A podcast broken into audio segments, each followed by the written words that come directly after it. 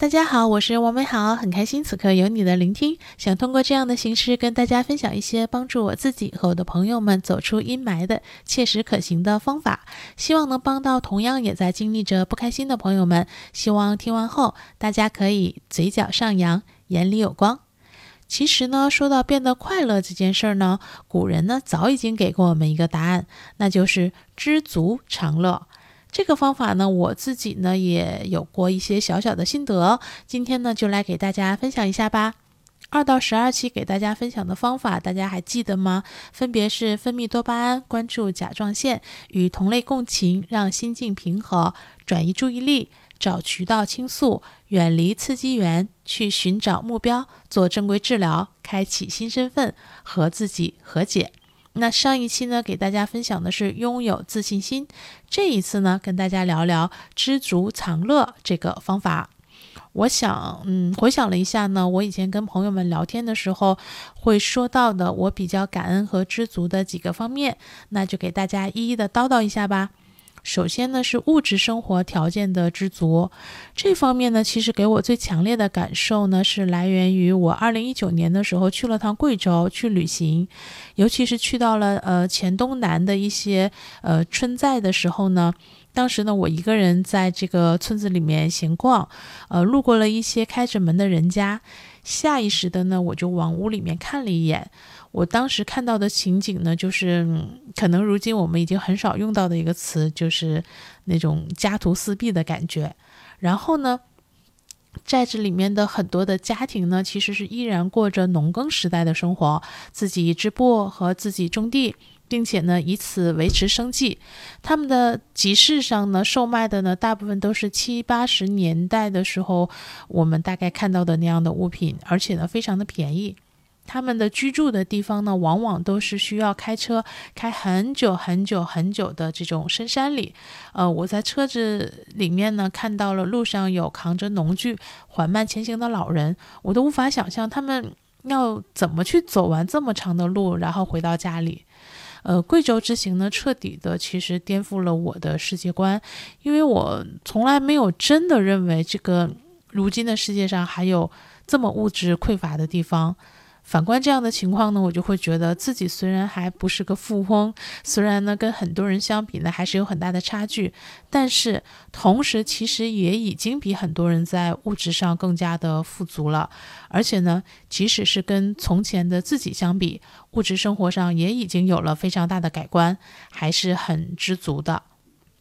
其次呢，是身体状况的知足。嗯，虽然我没有苗条的身材，没有大长腿，没有适合上镜的八张脸，但是呢，我拥有健全的身体，拥有还相对健康的各个器官，拥有白皙的皮肤，拥有并不近视的双眼，可以尽情着去探索这个世界，可以做我喜欢做的事情，能看能听能跑能跳能写能唱。相比那些患病和留下了难以治愈的创伤的人们，我觉得其实自己已经挺满足的了。嗯，然后呢，说说家庭环境的知足。啊，虽然之前的内容呢，我有提到说我的家庭也有很多的问题，甚至呢让我觉得，嗯，拥有了很多伤心的过往或者奇葩的性格。但是呢，我的家庭呢，同时也让我拥有了很多，也还蛮让我知足的方面。比如说呢，我爸妈对我就是不是很溺爱嘛，但是呢。这种不溺爱呢，让我就会很早的独立，可以自己做决定，自己去管理和掌控自己的生活。呃，比较的自由，嗯，比如呢，我是独生子女，虽然没有强大的后盾做支撑，但是同时呢，也不会有一些来自于兄弟姐妹的压力和负担。嗯，我有很多朋友呢，都有弟弟或者是妹妹，我相信呢，其中肯定是有幸福的一面，但是我也看到他们其中的很多人呢，常常会面临两个问题，一方面呢，是他们会觉得，嗯，他们的爸妈，呃。并不是很爱他们，因为有一部分爱会被兄弟姐妹分走。另一方面呢，可能会觉得在经济上呢，需要一直的去补给弟弟妹妹。我跟我最好的朋友当年刚毕业的时候呢，自己都入不敷出，但是呢，他还是会经常的接到家里的电话，要求他寄钱回家去供弟弟上学和生活。另外呢，我的父母呢也拥有很多的兄弟姐妹。嗯，而他们之间呢，会经常发生一些让我都无法相信他们拥有亲情这这回事儿的一些事情。所以呢，后来我反而觉得家庭环境上呢，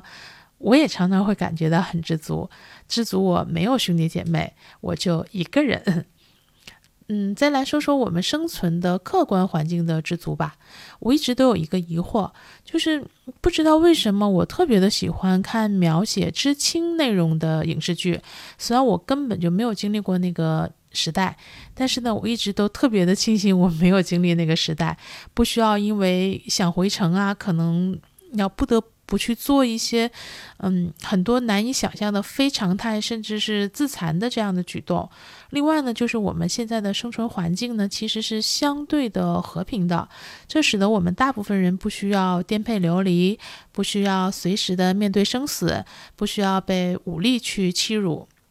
还可以去追求自己想要的生活，做自己喜欢的事情。同时呢。我相信能给大家感受最深的就是去年的疫情了，嗯，我相信疫情呢会让我们的大部分人都觉得此刻还能正常的生活，还能相对的过个正常的年，本身就是一件非常值得庆幸的、应该知足的事情了。同时呢，我们的生活的翻天覆地的变化，其实也是大家亲眼所见到的。嗯，我们也因此呢得到了很多的便利，再也不用去彻夜的排队买火车票，再也不用在火车站出站后呢排一个多小时的队去等出租车，再也不需要因为啊忘记带了现金甚至是钥匙而陷入到窘境当中。这些呢都可以让我觉得，其实今天的生活呢与从前相比，已经幸福了很多。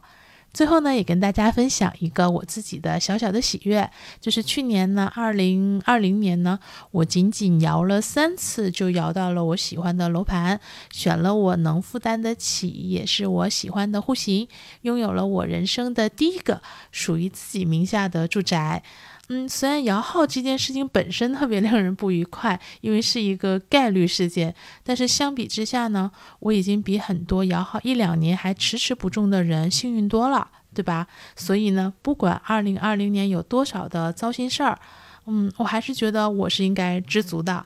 毕竟命运在已经给我打开了一扇很珍贵的窗的同时，我总不能再去介意和怪罪它关上了其他的窗吧。好啦，这就是今天的内容。说了这么多，就是想告诉大家，虽然生活依然有很多关卡和怪兽，但是其实生活呢，也给我们带来了很多的美好和幸运。在我们奋力向前去追赶和寻求更好的一切的时候呢，也应该看到我们已经拥有的，因为呢，这些可能正是很多人也缺少的，也其实是非常弥足珍贵的。嗯，正如此刻。虽然你可能不开心，可能正经历着焦虑、痛苦，甚至是抑郁，但是能有这样一个内容，能有曾和你的经历一样的王明好陪着你，不也是一种难得吗？嗯，今天给大家推荐的歌曲呢是刘德华的《十七岁》。这首歌呢是刘德华四十岁的时候呢回望了一下从懵懂入行到巅峰成就的一路历程。刘德华的成长过程和奋斗经历呢是典型的香港式的，从草根阶层成长，呃，通过不断的努力成为了有成就的人。所以呢，这首歌里表达了很多的感恩和知足，感恩周润发发歌去发掘和提携他，感恩歌迷，感恩那个努力的自己，也非常珍惜和知足他所获得的一切。所以呢，希望大家都可以珍视自己已经拥有的一切，知足常乐。